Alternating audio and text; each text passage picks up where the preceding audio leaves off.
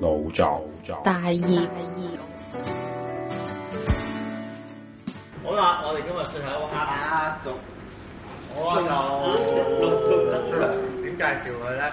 上邊都上過我哋嘅節目幾次啦，有今今次嘅上邊咧就唔再揀呢個其他嘅 media 啦，回歸基本。好啦，係啦係啦，我哋講講啊上邊件 work 啦，上邊咧上邊咧當初咧佢被派嗰個位置咧就唔好滿意嘅，後尾咧就經過一番爭取同埋努力之後，都解得牌。尚算 OK 嘅。先講嗰個場地啊，你嗰包字畫廊，我展示你嗰兩件 work。非常好，第一個位置定第二個位置先嚟講啦。兩個都好，嗱，我講講你而家第一個位置，第一個咩位置嚟嘅？第一個位置啱啱隔離喺呢個要黑，呢個要光咯。咯，為爭取而爭呢取，個係隔離啫，係啦，對面。上邊講啊你有冇諗過㗎？阿塔要黑，我就要光，你咁樣即係影響咗阿塔，我覺得唔開心，因為影響咗第一同學。我就係話嗰個人有咁嘅光，好咯，冇可能將我需要有光嘅地方，冇可能將有光嘅嘢同埋即係需要光嘅 outlet 同埋需要暗嘅 outlet 擺埋一齊，咁樣係冇 professional。跟住就哇，跟住就炸撐。佢講呢句説話嘅時候，對住我哋兩位做咗廿年嘅 artist 啊。Anyway，一個一個做咗三十幾年啦，起碼啊啊， 得啦，Kira，啊分咗兩個位咁樣咯。好，啊就係 cut 咗個名得㗎啦。你咪搞到嘟嘟嘟嘟咗佢嘟攞，好，我哋講下上邊件 work 先。上邊呢件 work 咧，其實你圍繞個主題由 year two，即係叫做兩年前都開始已經做嘅咯喎。其實誒呃嗯擺個 question 啦，都叫真真正正好似三年嘅嘢都完結啦，一個終結咁樣。咁誒、呃，對於我嚟講，其實、嗯、我今日唔想分享件 artwork，因為我其實就會覺得係誒、一個過程，呢三年嘅過程俾到我一個睇法或者一個諗法。呢三年裏邊，我都會諗緊究竟一個藝術家要做一件 artwork，咁係純粹係從佢嘅 concept 去做啊，定話誒同一個社會有關聯咁樣一齊去做？咁對於我嚟講，呢三年裏邊我都係摸索緊，究竟我係要啊做一啲自身嘅命題啊，定或者做一啲社會嘅議題啊，定或者係要想用藝術呢一樣嘢去令到唔同嘅人去從藝術呢方面去再了解其他嘅事物，因為即係我都會問翻自己點解要讀藝術，點解要做 artist，點解要做藝術家，藝術究竟係咩定義咯？咁誒呢三年裏邊，我自己都試咗好多唔同嘅 experiment 啦。初初就會做啲比較 personal 啲嘅嘢，跟住又畫畫 installation，又試啲咩真啊假啊嗰啲嘢。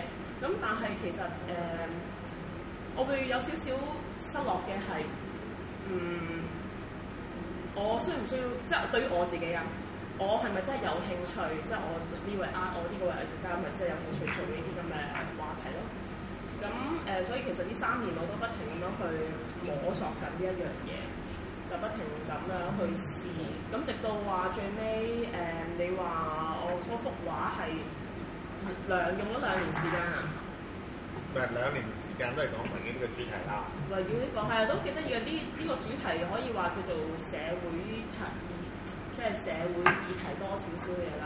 其實頭先即係誒講翻阿塔佢做自殺嗰樣嘢咧，我由 Year One 第一個石已經做一啲關於已經做關於呢 一樣嘢，咁直到去 Year Two 第一個石嘅時候咧。決定放棄咗。唔係決定放棄係誒，我覺得阿塔好好，我覺得阿塔呃誒，你做呢件 artwork 我會睇，我覺相信你做嘅過程係係你會你會去感受個過程係大過即係睇嗰件 artwork 咯。誒、我將呢樣嘢收埋咗兩年啦，因為其實你 year one、sem one、year one、sem two、sem three 老師都不停咁，啊即係老師有好多嘅誒、題目俾我哋做，你根本都〜誒、唔會話點樣去發展自己嗰個 topic 先噶嘛。咁去到 year two 成蚊嘅時候啦，咁我就開始揾人做呢樣嘢嘅時候咧，一拎出嚟，哇！俾人 ban 咗，要。嗰時話圍繞自殺，唔係啊，你啲 sketch 出嚟㗎咋，啊我冇特別專題，嗯未講㗎，我未講未講未講自殺呢樣嘢。係啊。哦，我記得啦。未講啊，但係已經係咁解啦啦啦啦啦啦，即係嗰下不以會好評，我會覺得我已經我唔想再講，我會收埋自己咯。即係我已經會覺得但係嗰時你嘅 sketch 係要咩咩去講，定係純粹一啲好好 free sketch 嚟㗎都幾，奔放的 free fall 我唔係唔係唔係唔係奔放的 free form 咯，奔放的 free form 係要温成成我想問 free 哦開始做。嗰個經歷係你收起咗講自殺呢個主題啊？誒、收起咗一啲自身嘅，唔係自身嘅，即係一啲自己嘅經歷咯。頭先你講我哋，你話究竟係應該做一個自身嘅議題啊，定一個社會議題有矛盾咩？我哋都係社會冇矛盾㗎，冇矛盾㗎，只不過係因為你作為一個藝術家，你點樣去選擇同決定㗎嘛？你去你去入咗去 APM 呢個商場，你想食晚餐，你究竟去誒西誒呃日本餐廳定話去呢、個誒、大家樂？你即中係啊意咯好簡單，係啦你中意咯，你但係你就會呢覺呢得個話題咧喺網上討論好激烈㗎，有人問曹恒威咧，去麥當勞買牛河啫嘛，都呢得個㗎。呢個話題講咗好耐啦。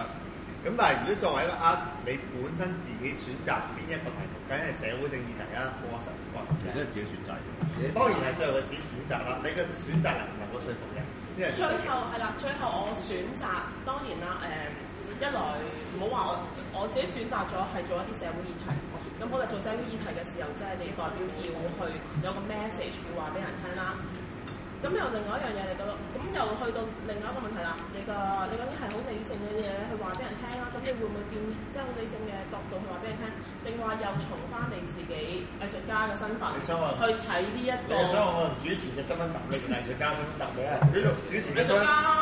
嗱，如果藝術嘅身份答你就冇關係，藝術家根本唔 care 呢啲嘢，我理你理性定感性啦。我想做我我中做意你啊，你中意我唔係啦，咁。即係藝術家係唔會去分感性理性嘅。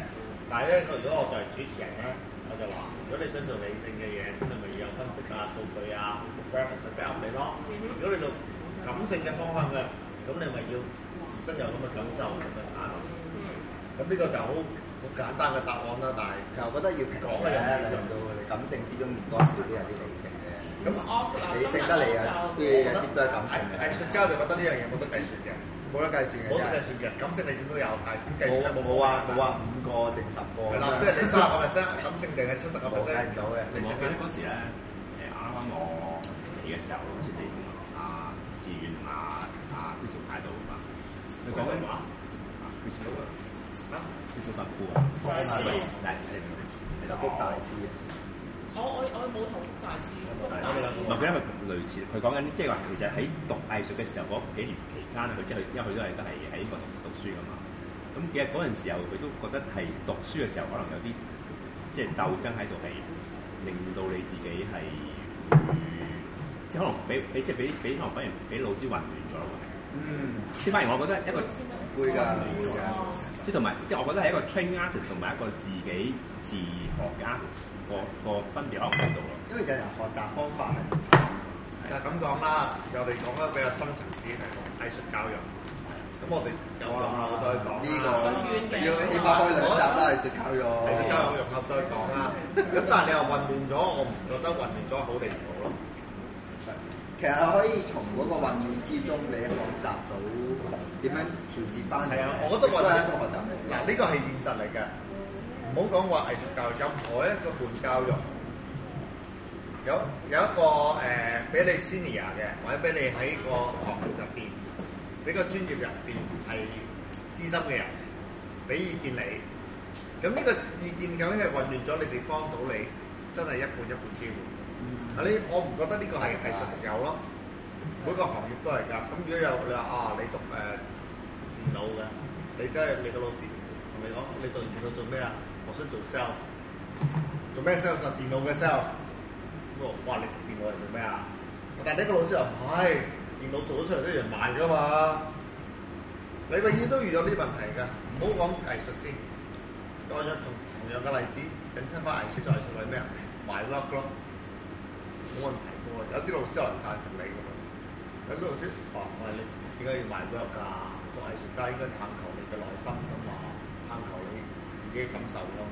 嗱，呢啲冇答案嘅，我唔覺得你，佢佢可能會混亂咗你，但係咁混亂咗你之後，過後你自己選擇嘅。咁最後點解你會揀呢個題目咧？老師冇影響我你話佢混亂咗你嘛？喎，老師冇話影響我。唔係我打你講嘅喎。咁如果我要做嘅，嗯有錄音㗎有錄音㗎如果我要做嘅，就係唔會影響到我嘅，你要聽清楚。一個關於一頭先講誒自殺嗰樣嘢啦，即係點解我會話阿塔誒嗰個過程對比嗰件 work，我諗係即係講個感覺沉重嗰個感覺。誒、佢要將呢件事再攞翻出嚟，你因為你對住老師，你唔可以就係講我嚟緊做呢頭，咁你要話翻俾佢你聽介， 唔介意同大家分享點解你決定咁樣？我唔嗯我介意啊。我我唔介意，我兩年前做咗啦，係即係個人經歷嚟嘅。啦。咁呢樣嘢係睇下你自己衝唔衝破到啫嘛。咁你衝唔啊衝落去？佢就係冇辦法公開嗰個秘密，係啦，咁誒、同時間我亦都會都會問問自己究竟呢、一個啊係咪一個 meditation，即係你係咪需要啊你話藝術究竟係即係幫你去即係治幫一個藝術家治療誒、呃去釋放一啲嘢出嚟啦，或者係啊去等你再重新去即係重新整理過一啲譬如一啲資料啊或者一啲題材啊 topic 咁樣咯。咁呢一樣嘢我自己就考即係自己就會係諗緊呢一樣嘢我。哋又做一個 round table 啦，咁多人講啦。個節目唔介意分兩集啊嘛，嘢就得。分三四已集。經已經冇乜兩集啦。周末你真係冇得做，我休息下，休息翻三四個禮拜啲先作。家寫稿寫咗四個禮拜，係啊，繼續講。我而家 round table 問一次啊，我唔知呢個題目大家咁興趣，我問一問啊。新題目咁樣。唔係同呢個嘅藝術家做 work，選取咩即係自身關係多啲啊，社會啊，或者係一啲大啲嘅議題啊。你哋自己會唔會有時就正正係因為咁樣，為咗頭先上面講過， No，我想講，啊俾你問啦呢個係其實你自己一個內心感受又好，社會都好，兩樣嘢係連埋嘅。都係你自己嘅，因為你自己有感受先去做。係啊，連埋㗎。我想做一個社會議題，但係都係有你自己嘅嘢啊嘛。咁你如果我簡單我舉個例子啊，即係冇一個社會，又點會有你而家嘅你冇咧咁樣？同埋好多時我覺得都係借題發揮，最大下係咯，即係你攞一樣嘢，你去咁樣做，你做舊區又好，你話社會性又好，但係你其實你一路做嘅過程都係你自己都嘅係。做緊自己嘅。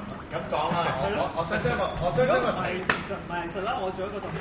我想將個題目咧清晰啲，咁希望大家可以發表意見啊嘛。嚇、如果你係咪一個更加好清晰嘅題嘅議題可以討論啊？你講，譬如如果你係有，你你提啊，我自己有個答案。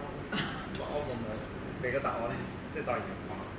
我就想話，其實大家喺選取呢、個究竟自身嘅議題啊，定係一啲大啲嘅議題，往往其實都係根據自身經驗去做選擇嘅啫嘛。我只不過想話問問大家過去經驗，你係點樣做咧？你同大家分享下啦。分享你啊啊，因為冇答案嘅，因為冇啱定錯啦，永遠都藝術家永遠都面對呢樣嘢嘅，理性、感性、社會、自一定己有分唔開嘅啲人嚇、。最重要，喂，你個你做完嗰樣嘢，啊除咗過程之外，你都睇下觀眾噶嘛我，有加插少少嘅。你講啊，可能你收編期，首先從畫嗰樣嘢睇先，畫可以純粹抽象啦，純感覺啊嘛。冇關係誒、嘅，好啊，stop 除都得急。從啊，OK，好啊，stop 你可以用即係藝術 啊 呢度值得評定嘅急上嘅同學，即係可以多 下。冇拖嘅同學走咗啦，好理性嗰啲。你都走過啦。嚇，問完係你個問題。唔係即係我我加插啫，係咪？家藏咩啫？你唔我就係話插到啊啦。誒，啊其實會唔會就係因為畫誒、可以你好似嗰啲咧，即係譬如講下個心諗到啲乜嘢就畫咗出嚟啦，即係幅畫就表達咗好似你自己嘅心咁。啊！呢幅畫我畫㗎，點睇唔到？咁呢樣嘢誒。感性嘅，呢一個感性係一個純純層次盡將自己嘅 心情或者嗰一刻嘅感覺將好隻隻出嚟。清晰翻嚟咁，大家可以不如你幫我超生啦，你都知我個人啦。如果我去再另一個題嘅話，今晚唔使收工。我一陣先就講呢個話題。咁我哋講翻頭先嗰個比較清晰啲嘅話題啦。你唔係咁，我點答你啫？我幫唔到你啊！短時間問一問啊，呢問一問個其中一個主題，即係 B 方咁面嘅。咁如果我哋一間逐個講講啊，即係喺選擇社會議題或者比較大嘅，冇講社會啊、宇宙啊、地球啊，大啲嘅議題啦，同一個比較個人嘅，誒同你啲內心、內心啊、個人經歷度，咁你最後尾點樣選取？誒睇下大家有咩心得啊，大家分享下。即係 universal 啲同 personal 啲嘅，好，我哋可以玩適中咁，邊邊人講定人啊？一問啊！ 玩冇得揀，冇得揀，我會清晰翻你個問題。我想話分享下你嘅心得。反正你你點樣你選嘅心得，取你呢點樣選個？取呢個議題嘅？你你揀得係一個大啲嘅議題啊，定係話你啲個人感受嘅？又或者係好似 Kelvin 咁，咦，最後兩樣攤埋一齊，佢知發覺自己好受性，呢樣嘢又 f i r 想發掘自己，即係有有有有一個全球性嘅喎，咁咪做咯，當然最好啦，賺晒啦即刻。賺梗係嘅 咩？我哦唔係嗰類 artist 嚟嘅。賺咗啲咩啊？賺啲咩？賺咗啲咩咧？定係 Evan 啦，Evan 啊因為其實我點解想問佢先，即係佢個今時見過圍繞佢自己長大嘅社區，自身出發嘅，但係慢慢就擴展咗嗰個。咁我想你分享下心得點樣？咁其實我呢個題目做咗好耐㗎啦，其實都由我 diploma 第一堂已經開始係諗住做呢個題目㗎啦，咁都係垃圾。你唔使聲㗎，真係唔介意。圍我繞講咗好耐嘅呢件事已經。都係一個社區裏面嘅社區裏面嘅一班人咯。咁我哋生存喺同一個社區裏面係有一班咁嘅人存在㗎嘛。咁呢個亦都好直接係我自己一個嘅環境出發嘅，即係其實都係一個我自身嘅問題，或者我嘅屋企人父母都係做一啲好低下嘅工作啦。當係低下咩叫低下先？係啦，乜嘢叫做低下咧？底下呢樣嘢真係好值得有有。意義㗎，其實其實呢個咁嘅 à. 唔可以缺少㗎。人嘅人嘅價值喺邊度咧？咩低下？我想知。佢話即係如果以前個環境入邊睇，佢嘅父母或者佢身邊嘅人都做啲所謂嗰個低下所謂嘅嗰啲咩咧？就其實 actually，紮鐵啊，係咯，類似呢啲啦。揼啊哇真係似皮啊！我 appreciate 紮鐵嘅人。而家紮鐵真係唔我呢度都唔怕講，啊我阿嫲都執紙皮㗎，執呢個電信盤㗎，執到九啊歲。咁都係如一個果冇工紮鐵作嘅人就冇香港咯。係啊，其實即係快啲講開紮鐵嘅人係，因為紮鐵嘅人係最辛苦嘅成個啊建築行業入邊，因為咧佢係第一步咯，即係佢其實誒、呃你其他嘅範疇，譬如你即係裝水喉又好乜鬼嗰啲都好咧，最老石屎咧，佢哋嗰啲係可以係下一步嘅。嗯咁但係咧紮鐵嘅人咧係永遠係第一個走上水上面咯，咁佢就永遠上上上上上咯。今日三十度佢就三十度咯，今日三十二度佢三十度咯，今日落雨就落雨咯，永遠最慘就咁我啦今。日同阿上面討兩個題目咯，就係話如果有人串你，Kevin 你唔識紮鐵，你做咩建築啫？冇㗎，因為佢冇即係佢頭先我唔識紮鐵，我真係識紮鐵嘅你紮一條之後就已經唞三個鐘啦要。哦可能紮唔到鐵啦，都係叫人賺咯。 啊，即係阿上面今日問咗題題目就話你整個電掣咁咪點啫？你整個電掣你知唔知整啊？哇！我整個電電掣之後我唞三個鐘 咯，咁啊問兩啲人咧類類似咁樣啦。係啦我即係誇張啲啊啦。冇啦，翻返 Evan 度啦，係講咪 à? Evan 啦，係啦，講翻先。好低下嘅工作。唔係由我 day one 開始我做呢個咁嘅題目，其實我冇諗過咁多嘢，究竟呢啲咁嘅題目可以影響即係同呢個世界、同呢個社會有咩關係？即係我好純粹我自己去做出嚟嘅啫。咁做做下就會發覺誒呢、個題目，咁除咗你香港會發生呢啲事情，可能世界其他地方就算先進到美國，其實都係發生緊同一個事情嘅喎。咁呢個點樣去從一個 personal 嘅嘅睇法去擴展到一個世界性嘅題目？誒、你你想講嘅係話，究竟而家個社會好多人從事所謂低下嘅工作啊，咁但係佢哋對嗰個社會啊、世界啊、發展啊、人類嘅文明啊，究竟佢有冇去誒、付出嘅價值咧？其實佢係有嘅喎，而家不好。即係冇係咯，而家呢個世界就係嗰個思想太過狹窄啊嘛。只係從經濟去係量啦落。，佢哋冇計算到究竟人哋付出咗幾多努力先至，我哋有今時今日呢個地步。其實就係靠咗好多紮鐵嘅人去紮咗咁多鐵先至，買啊執紙皮嘅人，係啦，執咗幾多紙皮，你唔浪費咗幾多紙皮，佢去即係好似一個嗰啲叫食物鏈咁樣，最低下嗰層人一定要存在嘅喎。嗯，但係好多人就冇諗過呢樣樣呢一樣嘢咯，你會去打壓呢個咁嘅最低下或者人層呢班人唔存在咯，係啦，或啊即係者話更更甚咯。你去你去探求呢個議題嘅時候，你係冇諗過係自身啦、個人啦，定係話社會，定係更加大？開頭都係從我自己嘅想法，即係我想做嘅嘢，我好純粹去，我想講呢個議題，因為我係好直接就接觸到呢個層面嘅嘢。嗯係啦，我樓下就有一個後巷，見到嗰啲人嘅生活係咁樣生活嘅。點解外面啲人、中環嘅人生活同呢個深水埗嘅生活有咩唔同啊？係啦，大家都係人啫嘛。大家我可應我該可以入咧解答下嘅，因為我哋而家行市場經濟啦。你做咩要解答啫？ 呢個就係叫呢個就係佢即係要反佢去你而問家就係唔題中啊意你嗰個解答方式，即係即係好解答啊世界啦，我講一個現實嘅現嘅事實喺度係嘛？而家我哋佢就唔中意呢個事實咯。唔係中唔中意而家啦？而家係咩啊？市場經濟咯，市場經濟過氣咗啦，佢個個氣都係而家有而家嘅現實咯。好快就冇㗎啦。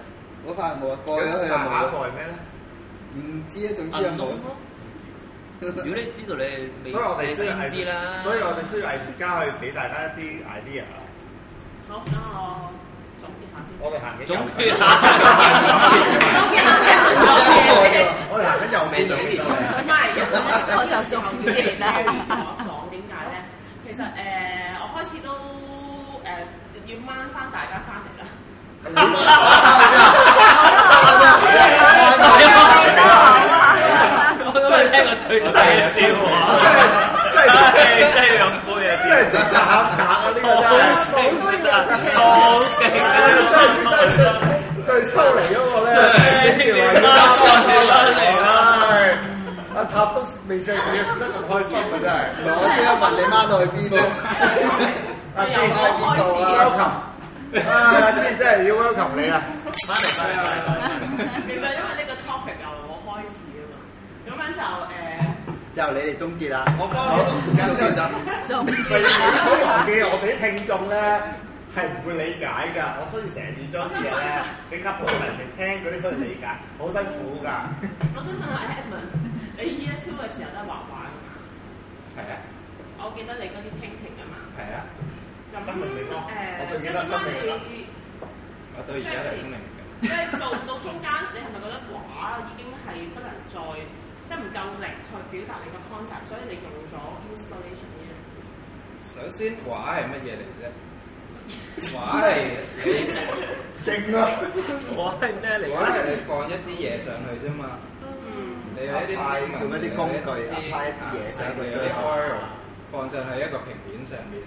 所以就係一一人個一面啦，所以就講電腦啦。係啊，你都係一個係一個 3D 嚟㗎。係啊，做乜嘢啫？ 我想話根本就唔係拉翻我哋翻嚟，拖咗完咗啦已經嘅地 方，我都如果你咁無講啦啦，啦就 開始講開呢一個蜻蜓同埋 OK，我想問你嘅 Mason 同埋 sculpture Sculpture 嘅嘅問答案啦題。咁你都係放不停咁不斷咁放一啲物料喺空間度啫。咁同我哋放啲 paper 喺個平面上面冇分別嘅喎。你覺得嗰個界限喺邊度啊？冇間，冇界限嘅喎，真係。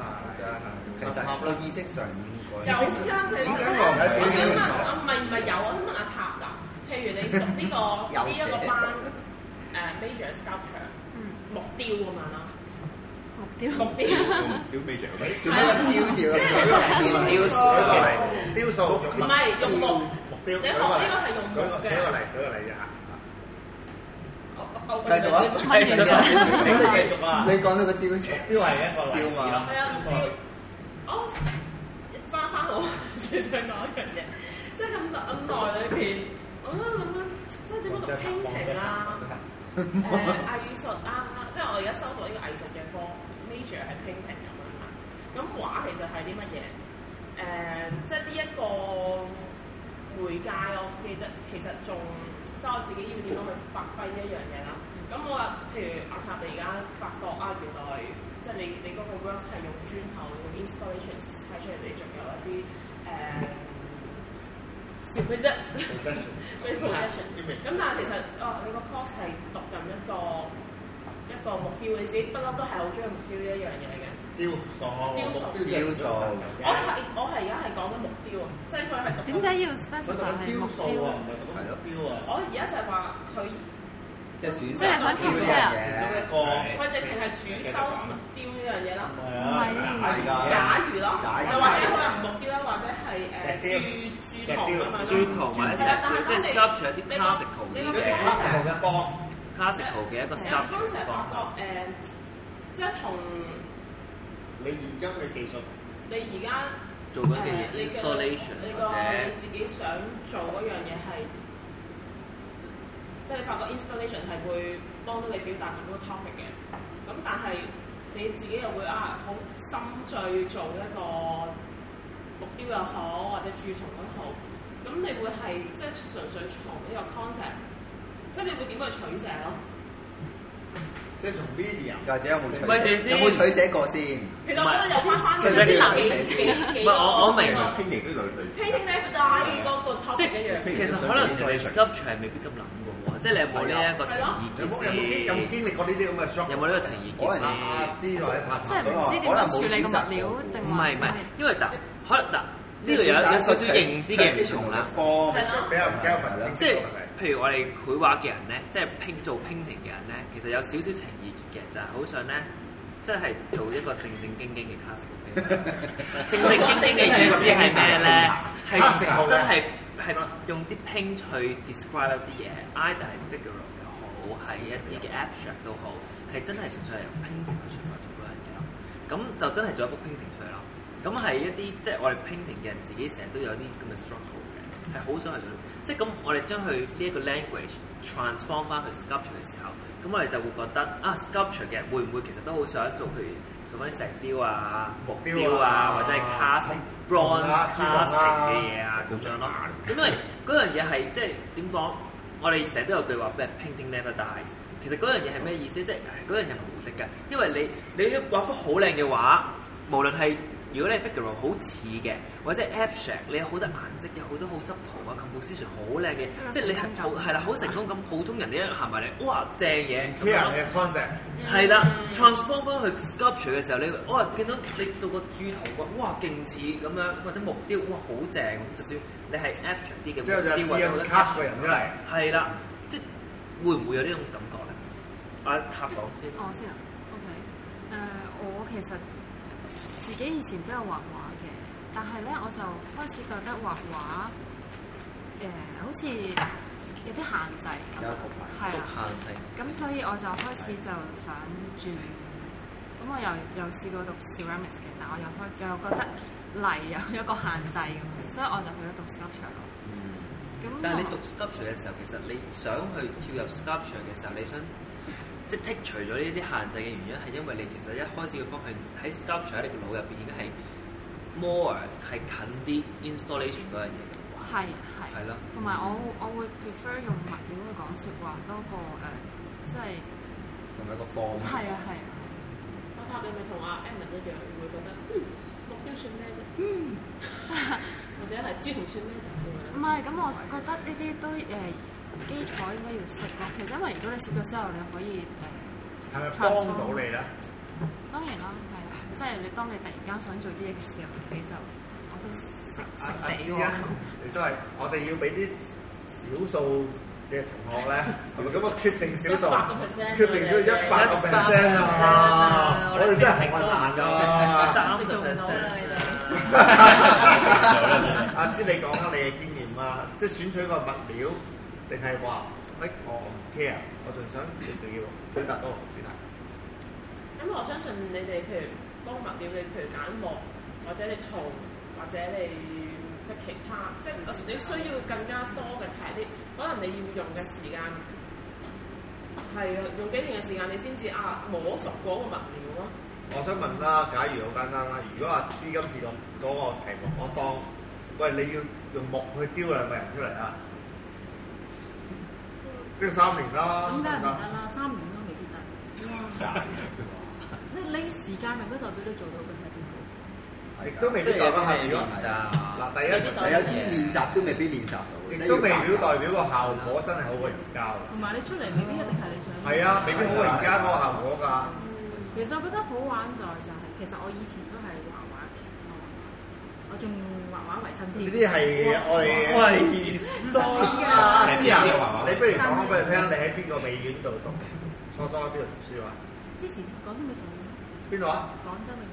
廣就廣州美院啊！打寶嗰啲隨時隨地你話話咧，確實我哋呢度係啊係我啊，點解要我點解要引申呢樣嘢咧？因為功力深厚我啊！一識日知嘅時候，幾難先入我一識日知嘅時候，我已經話俾佢聽啦。所以我咧就覺得咧，誒同有埋啲嘢早期咧都係教要我嗰啲人咧，即係跟嗰啲老師都係啲廣州嗰啲畫畫啲老師，咁變咗佢哋真係好扎實嗰啲咯。所以你頭先講話情好節扎啊嗰實啲咧，其實有嘅，即係佢哋真係教你技術，但係就唔係唔係 concept，唔係一啲諗嘢嘅方法咯。佢真係教你一啲好基即係基本嘅畫功嗰啲。咁變咗咧，你頭先講情節嗰啲其實有嘅，即係硬係覺得畫係有一種你講唔出。嗰種嗰啲你講一定要好似嗰個感覺咯，硬係想要啊雕琢到去嗰個但係你位，就話做雕好塑有咧，滿足感啦。其實做雕塑我哋有咁多物料，即係如果在於我哋呢個階段，啊根本其實每一個物料都未玩晒咯，同埋你每一個物料表達嘅嘢都唔同係即係你係啊，你即係玩一個物料都有排你玩啦，同埋同你嘅 idea 或者你嘅意思係咪用翻個配合同埋有咧？時啊即係喺呢個階段仲大把嘢玩，都要物料夾人夾物要夾 concept，要料，係啊，夾你夾啊做得到。啊到你有個 concept 嘅時候，嗰個物料可能未必適合。又可能你揾唔到一個你想表達嘅 concept 咁樣。你彈呢隻手同嗰隻手，呢隻手同呢隻手係啦，呢啲呢個不求人。嗱，現場咧有兩隻手，一隻咧就係用木雕嘅手，一隻係畫畫嘅手，因為目標嘅手段 我哋就 Dạ, 係啦，分開咗嘅。咁你想表達啲咩咧？又唔係你做樣量到你隻手表達啲乜嘢咧？我純粹講個例子啫嘛。咩例子？就係問緊你咩例子咯？啊？例就子係話俾你聽，你要摸熟一個物料，其實需要好多時間，即係幾個月嘅時間你就咁樣咯。Dạ. 點解真係咁短唔係啊！你好攰啊！知唔知我攞個啲木花出嚟？係喎，你攞埋出嚟啊！我又可以不攞個木要要要要要要要擦傷就係喎！話啱住。你如果與其喺嗰個物料技巧技巧，你可以 short 佢一百年㗎，你死你都未 short 過一次。對係。咁你係想做乜先？你做藝術，你係純粹追求嗰個藝術表達某一個主題嗰、個你原想理表度啊達一。樣嘢，你就黐。喂，我如果淨係畫講一隻手咁簡單嘅嘢，我用畫好木好自己隻手，我可以追求一百年嘅喎，唔同嘅物料、唔同嘅技巧，我都可以見佢似唔似呢樣嘢，搞好耐都搞唔完嘅喎。咁但係如果你最後做藝術，你係究竟要追求呢樣嘢啊，定係要追求我唔理啦，我唔 care 邊種物料，總之 whatever 物料能夠令我做到我要表達嘅又最接近嘅，我會揀嗰樣。但我覺得你藝術就唔會咁絕對，即係係咯頭先都講啦，即係唔係啊會咁絕對嘅。唔會絕對㗎即係當然有你想要嗰種 concept，即係例如即係你想要表達誒回憶咁樣，你要做啲乜嘢？我究竟係畫一幅畫定？但係我覺得每個藝術家每個 artist 都有佢自己，即係呢個係冇辦法解釋嘅，即係好似你性格咁，你最最最有感覺或者最 touch 嘅嘢，有啲人可能覺得木，你個質感個 texture 係啊對於佢最有感覺嘅，咁佢咪去表達佢嗰個哦啊即係我覺得呢、個即係唔可以咁樣咁劃一咁樣話究竟。唔係我我係一個佢，我我係一個例誒子即係咯。係咯，我就話呢一個係一個例子咯。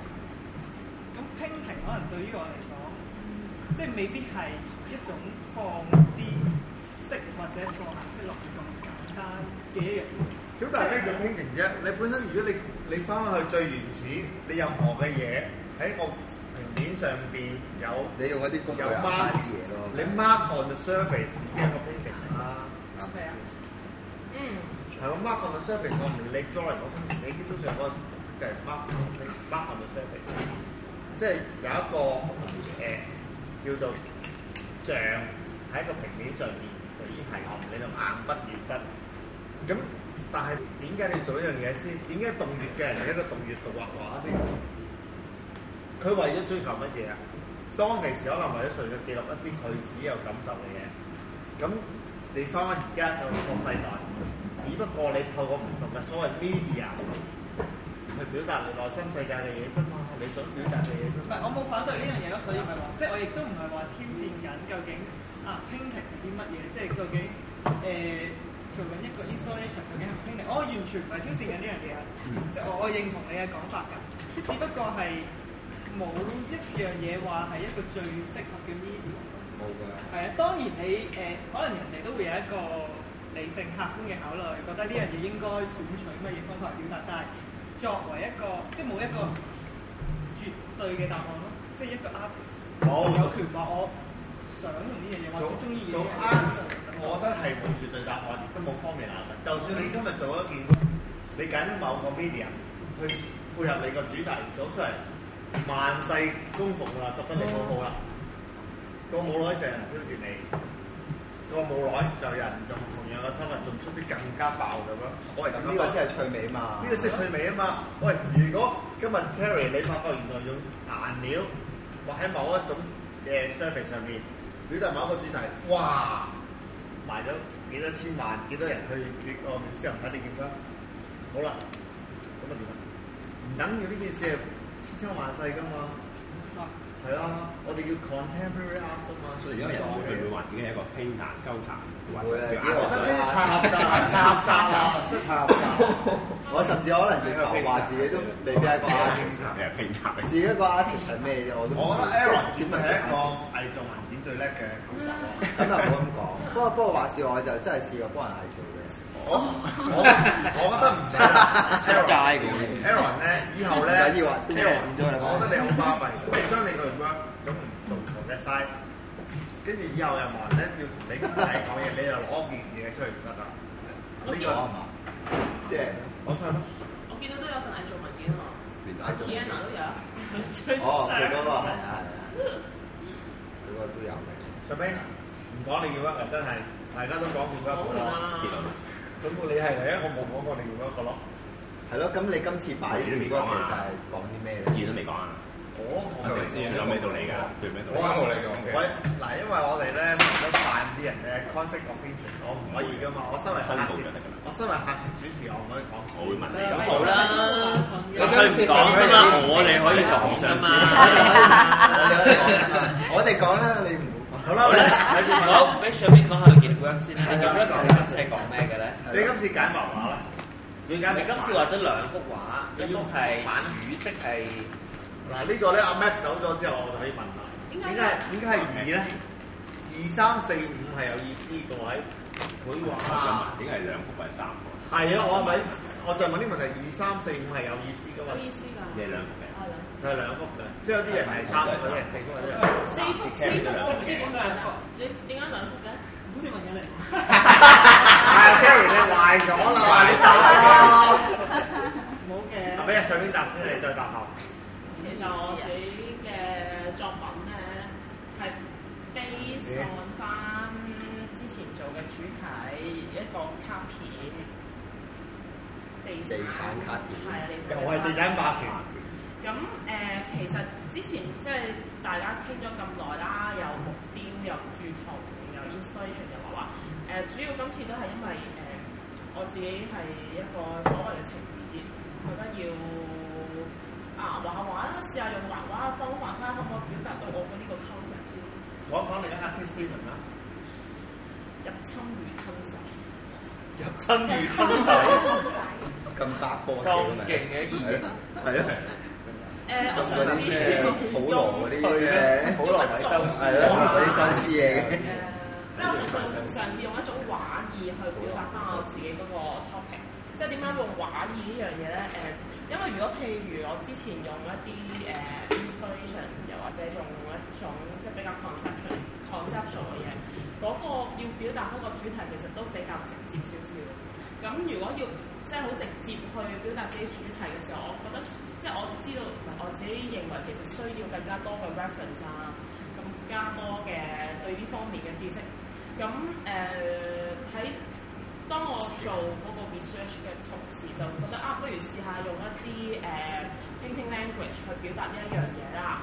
咁就所以覺得誒、呃因為我覺得點解初初會有 happy 呢樣嘢咧？其實你去到而家呢一個社會，你出到去啲嘢都其實好悶啊！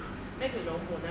全部都正正方方，全部都張 A4 紙編出嚟，跟住然之後就寫誒、 Happy 啦寫係啦，寫一啲啊嚟緊即係寫啊大減價，又或者係資料性嘅嘢，寫咩咩元二百三十五萬幾多尺咁樣，係啊，一種壟斷之餘，仲要佢係嗰樣嘢係好似全部都係正方形啊、長方形啊。誒，就算你去到經過一間地產鋪頭，表面即係門口你都見到正方形多過咩嘅，即係長方形嘅。我哦喺呢度，啊我或者喺呢度呼籲啦！如果阿施永清、黃永業聽到我哋呢個節目，想喺佢哋啲行業入邊做得有啲 creative 太嘅原嘢烈咧，嘅傳達， 唔該佢哋請阿尚明去做呢個 concept。 啊，喂，你你今日卡片趕客㗎，啱唔啱？即係貼喺個波咧係圓咁形我嘅。誒、其實仲有嘅喎，咁啊 Steve Jobs 都係嘅喎，嗰、個 iPhone 出咗嚟之後，你有冇見過 Facebook 流傳張相啊？即係十幾年前嘅誒、mobile phone 啊，好 colourful 啊，的色啊，好多 design 啊，又肥有瘦啊，又圓啊，跟住可以滿殼啊，你你到而家全部都係一樣嘅，其實同我要我要打斷啲話題咯。十幾年前邊啲人邊啲人做緊呢個行業啊？而家都係。邊啲人做緊呢個行業啊？我你咯死咗啦，Steve Jobs，所以咪唔係唔係我我 Steve Jobs，佢喺 Steve Jobs 之前啊，係咩？Steve Jobs 做咗幾廿年喎，唔但係係咁做唔做手提電話？ Steve 得我屋企搞滿嘅我覺得喎。三十廿年前做手提電話咧，係一個社會上面咧最有呢個創意好啦，我哋唔好偏離嘅我人哋去嘅做呢個。啊上面嚟嘅就講啦。咁其實以前嘅話，都係攞翻而家呢個，即係攞翻嗰時即係社會嘅嘢。其實咧，我覺得阿上面係劉以暢嘅 fans 啊，佢完全絕對係一個意識流。啊佢講咗廿分鐘之後咧，都唔知講乜。我明啊。你去講 到我係唔入流。我跟你-我跟你-你睇得少留意誒啫，咁就就係呢個我都明。即係其實你哋大家進入意識流啊我啦，打斷我大啦，家有意意識識流喺度啊，流緊咯。跟住係啦，其實好得意啊呢樣嘢，即係畫咗呢個。望住同學，其實好得意啊呢樣嘢。當你畫畫嘅時候，啊發覺原來你做同一個主題，就會變咗另外一樣，即係變咗另一個主題咁另外一樣嘢，意識流啊，意識流啊，即係意識流啊。dạ.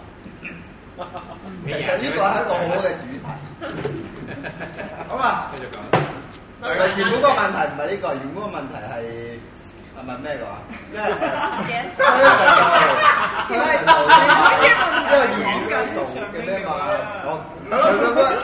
我講啦，你個主題咩 p 好，等我拉翻大家過嚟。你問咩得係好，精靈？咩係 installation？你問得好，就拉翻大家翻嚟。Dạ. Dạ. 又拉翻我哋翻嚟。我我覺得真係真係好咧。跟住拉翻大話翻嚟就問，到底你覺得做 outward 係佢做 outward 定係 my work 咧？我冇當你冇當咁啲點先係發我夢咧？我諗佢真我希望我哋聽眾咧可以感受到啊，即係有時好多。其實佢哋明㗎，你係要意思我講緊大家唔明。我冇話，我冇話唔明，我只不過想啲聽眾咧係分析翻有兩樣唔同嘅方向去表達嘅題目啦。因為好多時咧，我就話啊，想啲嘢就清晰啲啦，大家聽得明啦。嗱咧，只要一訪問阿上面咧，佢就好犀利嘅，就力佢一樣一樣一個問題咧，佢可以講廿分鐘之後帶咗你嚟落個世界嘅。有陣時 ask 嘅嘢唔使咁清晰。係啦，嗱我你睇一張 exactly 畫或者睇一件作品， Exactly 完全唔係 get 到你嗰樣嘢唔緊要。我唔係否定佢呢樣嘢啊，我係去確認佢呢個存在嘅價值啊。係咯，哇！即係你確認咧，多謝晒你喎。哦，原來佢哋被確認呢一次就係被確認呢咗個世界，啦。呢個世界全部都林志遠好悶㗎嘛，係咪啊？哦所以唔係啊，都唔係㗎啊全部都能轉到 所以佢話啊，梁振英咯，所以要靠啊但係另外一個話題。靠啊上面呢啲人咧，佢突顯混亂嘅美態啦。混亂都係分另一種明嘅美噶嘛。我哋兩個主持人冇嘢好講啊。唔係啊，唔係最後咩批判林志宇大會咩？啊成個五分鐘批判。十五分鐘批判劉梯。但係佢對手 Sally 佢出咗，瞓大家大家睇，大家大家先。咗覺啦。嗱，咁頭先一開始我就話唔好講我 work 住，咁其實誒、呃即係講到而家啦，你哋已經講完完啦啦。都仲未開始講呢個真係。終於可以即講係出除咗嚟啦講即係社會議題同埋一啲 personal 啲嘅嘢，又真係翻啊飛真係反轉。啊咁咧，我哋要講講咧呢個白人座同咩星座最咁夾去到咯？而家 呢我上面啊白人做咩？係啊，個，哎呀，你講完之後大你有咩家星覺座得最夾啊？你繼續講啦，唔好理佢嘛，可以。要喺度人馬咯，係啊，係係啊啊，我就知啦，你咩星座？因為我都係白人做。你白羊嘅咩？嚇你係㗎，你一直都兩年一齊，三個白人座，喂，你兩個有冇同一日生日機會嘅先？冇啦，都話。係話咗我啊冇都未 乜嘢。講，佢冇咯。誒上面我都冇啊。你唔驚啊？幾號？咩啊？啊啊，上冇可能成，月中定係月頭？中啦，都中喎，有幾鐘 Ờ, 先？白羊座第一日。白羊座第一日。發羊做第一日係幾時？白羊座第一日。冇呢個反應嘅。尾啊！佢哦，哦，三月係，四月咁嘅就唔係我哋就係啦。雙魚白羊啊！嗯，食屎啊！啊，上似雙魚座嗰啲啊！其實有啲咩？好啦，我哋翻翻去我哋嘅話題先，都唔記得咗啦，俾你窒到。你講緊呢個 person personal 同社會社會性。係啊啦，咁其實畫畫呢樣嘢，如果你要表達嗰個社會性，好似即係誒，我我哋擺展覽啦，作為藝術家，當你去到要擺展覽嘅時候，咁其實就係要同一個 audience 同有個有啲共鳴。有啲共鳴，即係誒、你要表達啲嘢，佢哋係收到先。咁如果譬如 inspiration，啲觀眾太低，咁冇計嘅喎。啊咁俾人哋太低啫。講埋先啦，太低啊！係冇冇但係你係俾人好大呢個啊？即係我哋咧，哦要有共鳴。當佢冇講過先。即係誒要有個共鳴。咁如果譬如你話誒、當做一啲比較 personal 啲嘅嘢，即係要譬如好似我同阿塔咁樣，即係會有一啲共同嘅經歷或者共同，可能有未必同樣嘅經歷過，可能啲共同嘅嘢啊 touch 咗，咁佢先至去 read 到或者去睇嗰樣嘢。咁但係如果譬如由呢個講緊 personal 啲嘅議題，咁但係如果講一啲社會性啲嘅議題咧唔嗯係其實好似就會比較係誒、一個頭先我講咗啦，即係藝術你可以當佢一個媒介，你只不過係將嗰樣嘢用藝術嘅方法去話俾人聽，呢一樣嘢係啊，即係志遠之前都即係同我哋傾過一樣嘢。咁呢一樣嘢咪俾人哋容易啲去明白同理解，但唔一定嘅，即係社會嘅議題，即係有啲人可能冇共鳴嘅喎。係啊，冇共鳴，但係佢起碼一樣嘢可能會唔明咯，啊因為佢會佢會即係佢會覺得行過去，如果志遠條樓梯未必有共鳴，但係佢會覺得哦講緊舊區咯，但係但係有一樣嘢就理係解同共鳴係兩唔個係題嚟。但係有一樣嘢就係共理解明白係咪咁重要？即係咪咁你？如果你想畫公仔畫出腸嘅，咁冇得要。每個你話公仔畫張相都會有人唔明嘅。我哋想做所以個係啦，啊唔係，如果你想做社會議題，你想話帶一啲 message 出嚟嘅話，其實係唔係唔係話係咪嘅？即係唔錯。唔係咁，你誒，要係咪應應唔應該嘅？即你係分分開兩件先。我成日覺得共鳴同理解係兩件事，即係我我做一條 work 出嚟，我講民主幾重要，民建聯啲人就睇到，屌我明啦，我明喎，但唔等於認同就理解啊嘛。咪所以我覺得係一個 trigger point，即係佢你唔睇感動嘅喎，睇到一真樣係嘢，我覺得你大約睇到一樣嘢啦，咁你再去點樣 read 或者點樣去其實 somehow 咧，我我自己睇法係，無論你由 personal 出發，或者係由社會層面嘅一啲議題出發咧，其實嗰樣嘢咧，到啲人嚟睇咧，都係嗰樣嘢，都係佢係喺喺理解嘅層面啦，定係一個有共鳴嘅層面咯。我哋今次深刻就係我哋今次嘅題啦啦，慢慢嚟知面對知點知面對知點啊！壓咗啦。佢啊即係無論你係係你係遲緩咯，我覺得冇講啦咗三個月啦呢樣嘢，你仲要講翻轉頭，你唔係 personal 又好，你即係社會性嘅嘢，你可以嚟到大家都係睇到，哦，你做 personal，我知你你做自殺，我明明你做自殺嘅嘢，即係話我理解，但我未必有共鳴。即係可能如果你譬如你話做誒誒樓樓市嘅嘢，我知道你做樓市嘅嘢，但係我都未必有。我未必有有咩共鳴㗎？我理解啊，係係啊，咯好貴我㗎真係唔啫。好講咁多啊啦！你話你話食飯咁簡單，係人都要食噶啦，都未必有共鳴啦。係啊，有啲人食飯為咗食我飽，諗呢幾個呢兩個例子唔夠極端，我譬如 Jenny 嗰個即即係你抄。 Jenny OK Chow，佢嗰個嗰個就真仲係極難端有共啦，鳴啦，佢嗰個真係純粹 personal 啦。都唔係㗎，唔係㗎，純粹 personal，你唔可以講到呢個世界有唔冇同㗎，嘅。冇冇純粹 personal 㗎，冇純粹 personal。咩叫做 personal？你有呢個字眼嘅理解要有。佢即係出發點啫嘛。佢出發點係 personal 啫喎，你唔否定呢個世界幾億人入邊有一群佢有共鳴嘅有喎，冇話佢冇冇冇人冇冇？咁咩叫 personal 啊？所以我咪話即係佢 personal 嘅意思係自身出發你。出發啫嘛，但係呢個世界有人同佢由自身出發，但係有同樣共鳴嘅喎，可以。其實冇乜所謂嘅，我覺係得。啊，做 art 係唔排擠呢樣嘢㗎，我做一樣嘢 personal 知嘅道。好，呢啲經歷可能真係我以為係我有㗎，你唔知道呢個世界幾人有朋友嘅喎。咪當係然咯，我唔排除，即係你你你做一個你要有都唔係一樣㗎類嘅嘛過程，要要睇下即係點樣會令到人容易啲入門。我覺得呢個係有需要嘅。如果唔係，即係你自己匿埋我咁講因為人啊查係啊冇分別。即係我哦人覺得類啊，人類嘅文明做緊乜嘢咧？將所有嘢 classify、categorize。喂，我講從我自己出發講自殺，我嘅自殺同你嘅自殺永遠都唔一樣嘅噃。點解人聽要共鳴啊？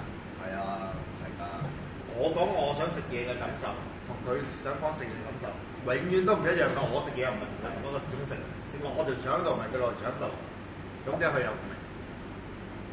其實真係覺得講翻就係作為一個 artist，你做一件 artwork，即係只係用一個你覺得最適合嘅方法嘅方法啦，去表 達誒、你或嘅者感受啫。表達你嘅感受，同埋同時間你又覺得觀眾或者會理解到，總之表達到咯，係咯。係啊，你個你觀眾佢有共鳴嘅時候，只不過佢有近似嘅嘢啦，就永遠。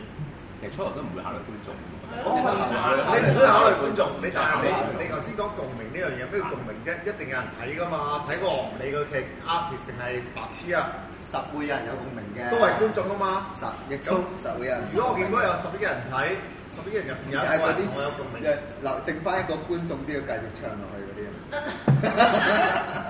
但係初頭啲人睇三幅畫畫，都諗下邊個觀眾去睇啊？聽眾佢真係睇畫嘛？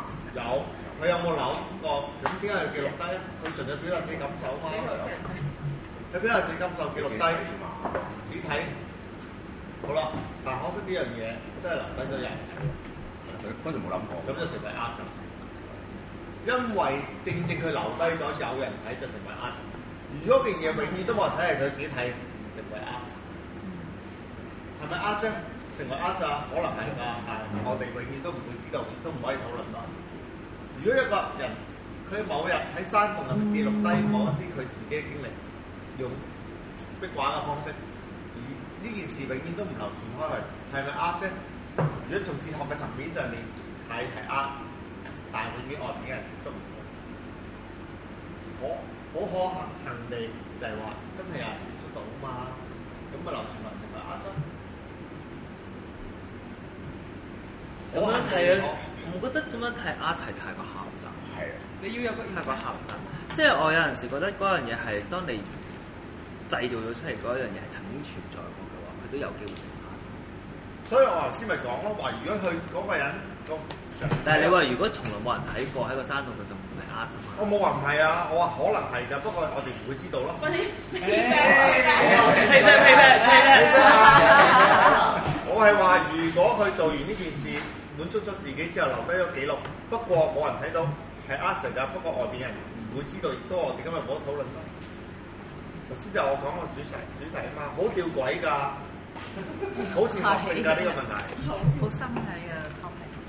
好深㗎呢個題目。如果有一個人佢喺某一個洞穴入邊做咗某一件呢事度，可以多兩記錄集。低，只要唔止兩集咁㗎。佢佢佢佢好慘啊真係啊花好多工作要做覺唔覺得呢個我有問題事啦，係係咪一定要睇咧？咁盲咗嘅人，係咯，但阿泰有盲問題咗嘅喎人阿睇泰啦有問正題式嘅咯。喎，咁盲咗嘅人睇唔到 ask 嘅時候，咁係咪佢咁黑就唔係淨係視覺嘅，因為你哋頭先你討論將緊點力咗下視覺藝術，可能唱首歌，佢一個動作入邊唱，唱完冇啦，我聽到喎，呢個咁咪點啱啊先。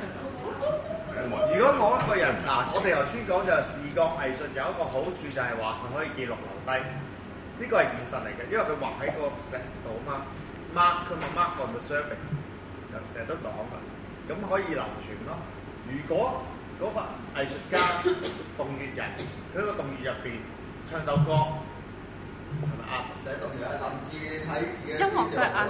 係啊，永遠都唔會有人可以知道佢嗰陣時唱乜嘢㗎。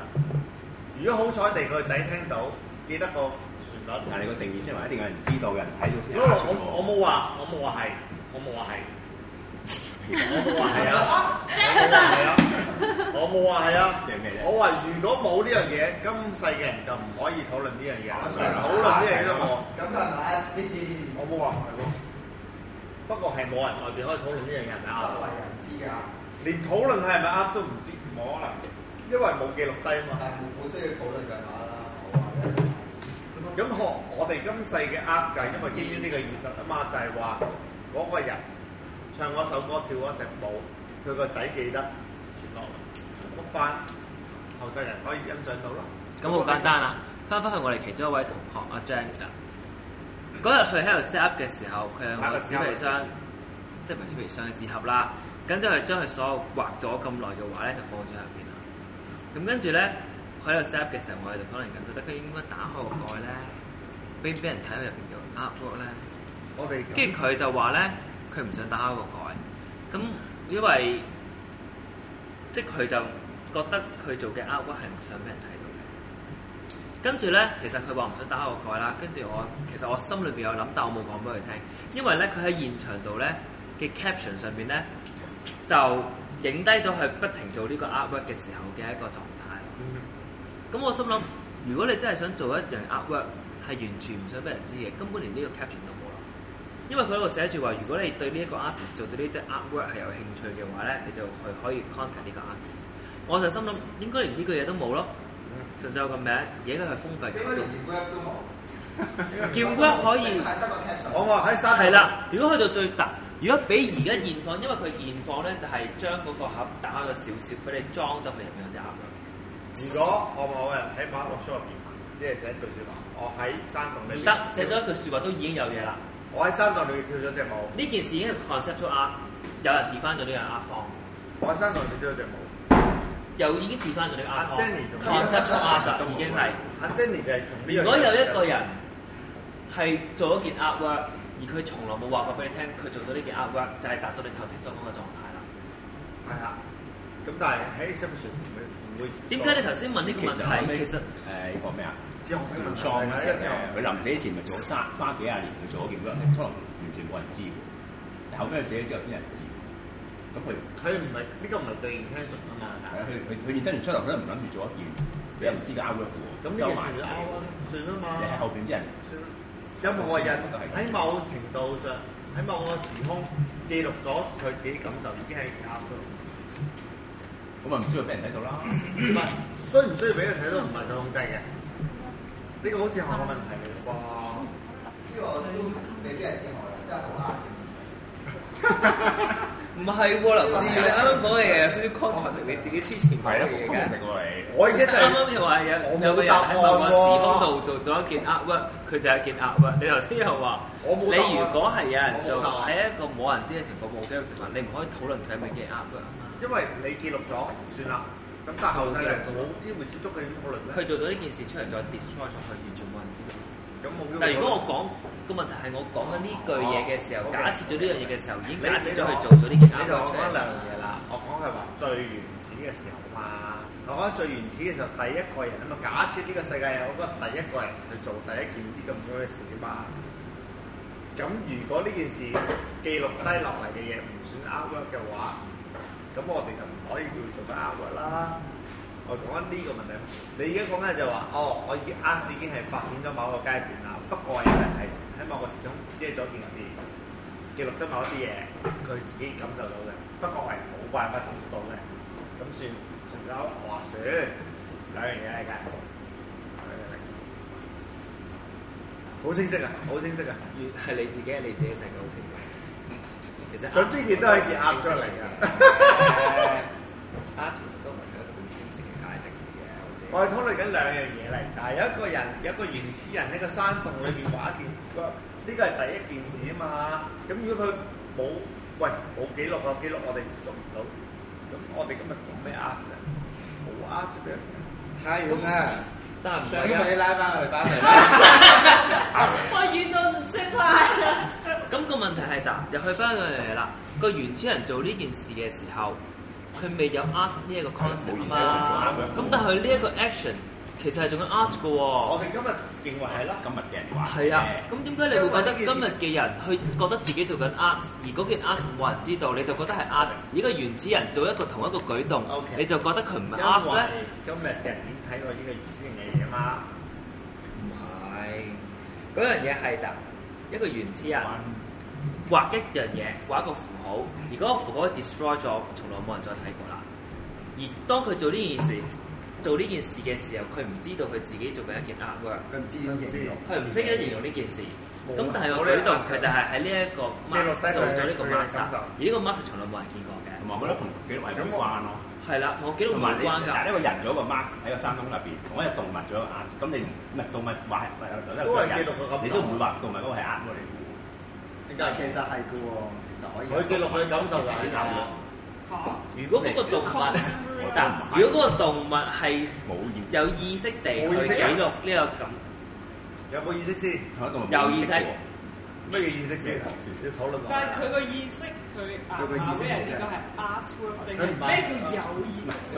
動物啊揾大象個象鼻我哋頭先講咗精神病人一個原始咧人係咯。冇意識佢去記錄嗰樣嘅嘢，佢有意識地記錄呢件事，但係唔係有意識地做一件啱，即係佢唔覺得呢件事係 art 發生。因為冇呢個 concept 啊嘛。 當其時未有呢個 concept，係如果古代嘅話，咁舉個例子就係、好似西貢某一個巴士站咁樣，有四有四有四組嘅數目字，九十幾、八十幾，唔知幾多幾幾多，跟住阿白相傳就影咗張相啦，跟住就話嗰個係鴨喎，你佢講係有意識。咁呢個係佢個意識啊，自己係 develop 咗，係咩叫 art 啦嘛？嗯，你你你講個 concept 同我哋好唔同，我哋已經講緊係一個好由最基本，我翻返去翻返去，我哋最基本我哋人類嘅文明，除咗宗教、哲學，跟住哲學落，哲學再落去就科學同埋藝術路啊。我哋咁樣話由哲學翻去藝術，仲有咩係盤古出藝術先？一個原始人佢冇藝術 concept 啊嘛，冇藝術嘅概念㗎。佢同一隻貓， 一隻嗰當其時唔係貓啊，老虎啊好，獅子好，乜都好，一種獅前動物啦。喺個山洞度，我今日啊隻獅，我係獅子啊，食飽飯冇嘢冇嘢做，喺個山洞度啪揾條揾，係咪呃啱先？同一個人。你要問下隻獅子啦。啊！我而家就係講呢樣 嘢啦。獅子當其時，獅子嘅前身啦，喺個山洞就突然間屎忽痕，哇下啪五條痕，問下獅子有冇意識咯，獅子都可以有意識㗎所以啲人冇嘛。因為佢有因為我導人有識喎有冇意識同有冇意識做唔知喎啦，就係兩樣嘢，兩樣嘢，我講緊兩樣嘢。好啦，一個原始人當其時，我今日同我我同我老婆傾完偈，好開心。如果有 language 嘅話，好啦，我畫咗只牛，因為我同我老婆食緊牛，好啦畫咗。呢個人呃先，嗱唔同㗎，只貓只貓只獅子啊，畫咗五筆，五筆係呃啫，定係嗰個原始人記錄佢同佢老婆食只牛嗰係係啊呃先？兩樣都可以嘅，我覺得。嗱呢個係盤古初啊，我哋未有呃 concept 啊。係啊，未有 art。我哋今時今日就因為有人睇過嗰個山洞入邊人類嘅文明，佢畫咗只牛喺度啊嘛，所以呢樣嘢就呃咗。或者我打個譬如啦，即係如果有個人咁啊，揾只大笨象個象鼻去，例如可能整嗰啲 paint 上個 canvas 度，咁究竟係邊一個人？或係個人做 artwork 啊，定係大笨象做 artwork 咧？嗱，我哋 art 嘅好處，你一你呢個已經係講法就係有 art 已經翻咗啦嘛，係即係任法何人都係記錄咗感受已經係 art 啦嘛，呢個已經係後邊嘅嘢。但係呢個係大笨象記錄喎，個人用咗個大笨象你記再錄揾大笨象翻嚟㗎 Dạ. 嘛，咁但係個大笨象係用佢嘅象鼻嚟記錄記錄佢自己嗰下啊嘛。咁而家係你嘅 art 定大笨象嘅 art？係咯，個問題咪就係咁咯。但係呢個係邊個嘅 art 同埋但係都係 art 嘛，你嘅爭議性係大笨象 art 定你嘅 art？即係咁啊，係冇一個係咪 art 嘅爭議性。係啦，依就係話呢樣嘢係咪 art 嘅爭議性就冇關係啦，呢樣嘢係 art 水飯嘅爭議。嚇！你連主持人都頂唔順要走冇車啦就嚟。我點解想呢你繼續開咪咯，你今晚自己留喺我度。我想話咧嚇，啊主持人今晚要宣布咧，有一個節目咧係可以持續主持咗四五個鐘頭咧，如果有人可以聽晒呢個節目咧，記錄得我哋嘅對話都係一個個？都係一個係啊，Dạ. 我諗最尾嗰 part 啲應該係可以開一個獨立嘅標題直。情可以開一個獨立嘅標題啦。咁但係好簡單，我覺得點解 artist 要去為咗呢個問題去 s h o p 啦？既然呢個問題已經係其實我覺得咧，somehow 咧，你而家你嘅問題咧，去翻現代嘅時候咧，我提出一個更加勁嘅話題，冇話勁 啦，更加值得深思嘅題即。係點解啲人要覺得有好多人 覺得自己係做係做緊 art，但係又好係以為攞啲筆畫張畫就係 art 啦。佢記錄緊乜嘢？呢個係佢咪調記錄翻轉都係記錄緊自己感情㗎？你佢覺得自己係做緊啊如 art 果㗎頭先我哋講啊點解你會話有啲同學唔係做緊 art？我冇講過？Dạ, 你你講大 話，你頭先係咪話人要做嗰啲有咩證明你講咗呢句説嗱話？，我覺得呢句好值得話題。阿 Judy 啊，留心啲啦，後生我女聽到你哋講嘢係㗎，啦你要參與呢個對話。我完全聽緊㗎我。想問啊，如果某一日你用個 iPhone 寫幾隻字又好，畫幾樣嘢又好，記錄低你當其時感受，你覺得係咪啱先？咁啊，我覺得係我講㗎。翻第一樣嘢啦，我好記得我喺啲信打度上 Lucas，佢哋講一樣嘢，我哋而家讀 art 嘅，我哋而家係讀誒、分 artist 分兩種，一種係我哋讀嘅，另外一種係話完全冇讀過 art，真做錯嗰只。類似啦。咁佢哋俾咗個例子，一個外國嘅一個女人，嗰、個女人佢真係完全冇讀過啦，六十幾歲先至拿起支畫筆，掟掟掟，然之後佢啲畫係可以賣到賣到嘅錢，呢慢慢都出嚟一個呢個呢文個化問題啦，啊佢稱之為藝術，咁但係又得到別人嘅認同，得啊，咁呢個就係為之藝術啦。咁但係嗰陣時，我哋當年成所講，佢哋即係有個討論嘅就係每一個人，每一個人佢都可以做呢個藝術，佢無論你讀邊個都係咁。唔係㗎。當中如果我哋好窮，你唔需要界定係 art，art 啊係嚟自我哋生活嘅，嗯唔好話唔需要。生活都係但係頭先根據我哋頭先，我啊，我唔知大家，我計你啱好簡單，任何人記錄低佢嘅感受唔使啱曬。衰債係㗎，某一個某個時空記錄低佢嘅，咁我寫日記都係 ask 佢痛苦喎，尤其是冇問題啫。 咁點點解跳舞係、唱歌係，或者用視覺嘅圖像去記錄低就係、咁唱 K 都係啊咯。咁唔記錄就唔係咩？我冇話唔咪係咯頭先一開講翻最係原咯，始講嚟嘅，講去就唔記錄。講翻最原始唔啊記錄，都我係話㗎嘛唔係，不過人哋冇得去討論啫。咁娛咁樂梗係同點 ask 啦點？咁分完㗎咯喎，冇得討論就冇得討。 但係我哋喺度討論緊喎。你做乜話容祖兒唱我的驕傲係做撚屎啫？我啊只係話啲有啲文文學差啫，呢個係咁容祖兒唱我的驕傲係咪 art？係 係。誒、啊我哋有請阿 John 或者 Clare 翻返去轉頭，我哋即係 playback 一下真係好啊！ ，cut 翻嗰段出嚟，睇下嗰個我啊。我只不過係我你有記錄最好啦，而家我哋。有幾啊！我哋而家就啊 我只不過話佢冇咗中文嗰種正面同反面嘅意義啫。睇下到時出翻出嚟係 咪咯？有記錄最好啊㗎啦。我肯定我好清楚。 好啊，我哋要咧俾阿塔同阿芝講下嘢。我哋今晚咧，佢哋嘅出席率一百個 percent，佢哋少數決定，唔係叫咩啊少數？咩啊關鍵決數，關鍵少數。俾你哋講下嘢先得㗎嘛。雖然我知道阿 John 咧會將大部分後尾我哋講啲嘢 cut 咗你想講啲咩啊？我覺得幾好啦，以後你每個禮拜嚟一次啦。啊，其實你哋都係做 painting 嘅喎，你覺得我哋今年啲 painting 點咧？你嗰個唔錯，唔好講我嗰個整體 general 咯，唔將啊係咪？整體上，但係整體，其實你哋會唔會奇怪咧？我有樣嘢我好耐都想問，你哋有唔係我想問有冇奇唔係唔想問有冇奇怪，有冇覺得誒唔抵得咁多 painting 嘅人做 installation 啊或者咩啊？咁多唔好咁講啦，因為 painting 嘅人可以涉及唔同嘅 media，但係反為咧，其他 media 嘅同學係只會局限於自己 media。咁又唔係㗎，sculpture 都可以做平面嘢，你聽你咁啊？點解你有啲咁嘅事嗱？，我覺得係一張紙都係 three D 嘅喎。係，唉，早知早知我呢個鳩場啦。其實我揀 painting 本身就係唔諗住做 painting，我我覺得我我我由想 day 問， one 開始㗎。我想問一個好奇怪嘅問題，係咪因為老師嘅問題，啊課程嘅設計問題？喂，其實我歷唔史嘅問題啊。定係歷史 為例我嗱好簡單啦，我唔知你有冇睇翻過去幾年嘅同學啊，有冇其他 painting 以外嘅 major 做自己以外嘅 major？我發覺係少嘅，唔係，其實我覺得 art 唔應該分得太唔應該係分啦得分四個 subject 咁樣。其實我覺得係誒，局限咗係嘛咩都局限咗係其實而家都睇到大家冇分到啦，已經。最後其實嗱喺 painting 就係冇分到咯，不過喺你哋度其有實分我喺條木度拼咗啲白色嘅標，冇㗎。可以你叫 painting 我想問啦，係可以㗎，啊可以㗎，絕對。我想問啦，阿塔，你個嗰個 projection 你可以話係 photography 嘅喎，係就可以叫 painting 添，佢嗰個 projection。即係我唔知學校會唔會有大嘅改變啦。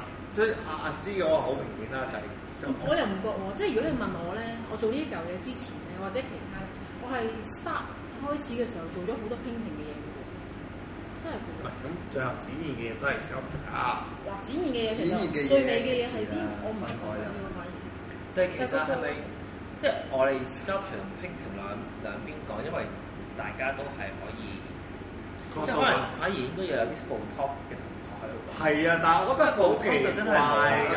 就真係富拖。 photo 真係冇啦。 No，你唔好喂咁講。嗰啲 Ivan 咯 light painting 唔係嗱，我想問 painting 下啊嘛你哋有冇留意 Ivan 好 Kenny 好，Ivan 其實我哋 Ivan 同 Kenny 係做緊 sculpture，哦啊佢係哋 installation 嘅嘢㗎。佢哋係 cast 咗，佢哋 cast 咗啲嘢係咯先至 photo 嘅。 ，art 做乜嘢啊？嗱，我我成日都係好想即係白色嗰個哦，好緊要啊，因為你你算喂佢哋係 photography，但我我會睇 Ivan 嘅 work、Kenny 嘅 work，佢係 documentary，佢記錄低某一件佢哋做出嚟嘅 installation 或者 sculpture。係。啊，係喎。你唔好其實 Ivan 嗰件好明顯啊，其實係咯。係 Ivan 嗰邊好明顯尤其明顯。即係你問我嘅話，如果譬如，因為我都問過佢嘅 Ivan，佢就話：我問其實如果咁樣，點解你唔直頭展現嗰個嗰件 object 嗰就件係 object 啊啦？跟住佢就話，因為影相係可以將嗰樣嘢，因為我而家係做一個 setting 咯，打燈再加影相，跟住將嗰件事其實係 trip 咗咯，twist twist 咗咯，改變咗咯，咁所以你先見到呢個效果。我有嘅講法係有有個奇想咯，即係如果我哋再擺個 show，我話大家交換我意哋見廿條友全部一定要 three D 嘢，啊咩叫 three D 已經好冇㗎，你好難好爭論性啦喎。係啦，你優質論述啦，算啦，當大家明白啦。喂，你又擺件 work，Ivan 又擺件 work，不過係真係擺嗰件整件手指嗰件 cast 出嚟嘅嘢。跟住阿 Kelvin 就真係擺你個紙紮公仔。喂，你又擺咩啊？我佢擺個裸女出嚟啦唔係我，跟住斬開兩邊，唔係我本身咪已經係一件 3D 嘢嚟㗎，係啦。嗱，最咗你揼嗰個佢已經係可以 入唔波係噶咯喎，係咯。我咪大揸家又傾嘅我咪攞張自己張筆嚟直接揸巢嘅擺翻出嚟咯。我真係想搞，我真係想 3D 搞。就你諗下，如果真係搞一個 show，我哋我話啊，大家係要 three D，因為話可能不過要你整都整到嘅啊 3D 㗎，我嗰件係 3D 你可㗎。3D 就能要消時間啦， 3D 㗎，你有有啦啦，啲 3D 出嚟咯。啊即係佢有啦。喂，真係唔難咯。佢之前咧，其實佢之前我唔知啊阿阿塔有冇睇，佢其實之前都係做磚頭，嗯不過佢係磚頭將一啲誒卡片嘅嘢黐咗落去啦，模糊咗佢黐咗落去啦。喂，呢嗯個啊其實呃最 3D 主要嗰個 video 嘅最係特登，你冇做過喎。有啊我覺得有調翻轉啊我覺得出嚟仲自得然咯意喎，即係如果你做開，譬如做開 3D 嘅嘢，做翻 2D，做開 2D 嘅做 3D，咁就有趣啦。我哋做開 two，我哋做我哋做開 two D 嘅做 three D 冇問題。即係我成日都會諗咯，如果我我下一次我哋個 show 廿條友，全部人都要 three D，好緊音㗎，都會 cut 㗎啦。即係我覺得係會有得搞咯。梗咁其有實如果誒、一個 two D 嘅嘢，譬如係一張 image，好似而家嘅 three D three D 電影咁嘛，咁你有啲影咁嘛，咁你又再戴 three D 眼鏡喎，咁其實咪已經 three D 咗哎哎張 two D 誒片。，但係其實都係一個平面嚟嘅我哋將全部啲 work 將佢變咗 two D，跟住全部要帶 three D 啊入啊去。嗱，啲雞蛋凸晒出嚟，啲雞仔行晒出嚟，得唔得咧？但係你嗰幅係相嚟喎，原來，即係有冇可能先？我我成日都有會諗法法，我唔有諗過係有呢樣嘢，可能，但係但係我諗唔到個必要咯。唔係應該咁講對你嘅，即係我講差住嘅咩先？我差住同你想講嗰個，咁你成個 show 咪純粹係 challenge 呢樣嘢咯。咪先差住。咁但係對於你譬如 specific 每一件 work 係咪能夠加強到你想講嘅嘢，或者加強到件 work 本身嘅能量，啊，就未必加強到。如果阿 L 揾我咧，變咗 three D 即我係有啲字 R R 啲字咁樣， 3D 咗， three D 我出嚟哦即。係呢個好明顯係諷刺而家啲我想問 3D 咧啲字幕，你即哋 3D 有冇留意係咧嘛？？如果佢睇一啲好爛嘅 three D 電影咧，除咗字幕之後咧，冇嘢 three D 啦。係啦，係啦，咪就係我諷刺覺緊得 L 呢樣嘢咯呢條都係。完全配合唔 到。咁我哋有人做 3D 嘢啊？sorry，我哋有人做呢一個技術啊，平面啊哦 e m a 係咯，有對翼有隻翼添嘅，佢嗰張嘢係 3D 㗎，唔係嗰種 three D 另一唔係嗰啲 3D 啊，但嗰啲都都叫做 three D 編都叫評做㗎嘛都。叫 3D 因。為而家叫 3D 咧，其實係好多 definition 㗎，我覺啊，得。但係 M M A 嗰個咧，其實之前佢係有有叫嗰有誒係有副 3D 眼鏡嘅喎，哦係今次買 show 佢冇拎出嚟嘅喎。哦即係佢哋討論嗰我覺個得 3D 咧，我嘅作為呢個 AI 主持咧，你索咗呢個方位唔係喎，我想有下一個下一個 round table 講嘢喎。 O K，想講一講你個 show，除咗你自己叫 work 之外，你最中意同埋最唔中意嘅 work。哇！咁又呢度會唔會 off 咗我我最唔中意自己 Come 邊 on，我唔介最中意自己。意。如果嗱，如即果刻話 而家同埋最中意都係自己點嗱，啦。其實咧，之前阿 j o h n 已經問過我㗎啦，你哋聽唔到㗎，你可以聽翻個節目嚇。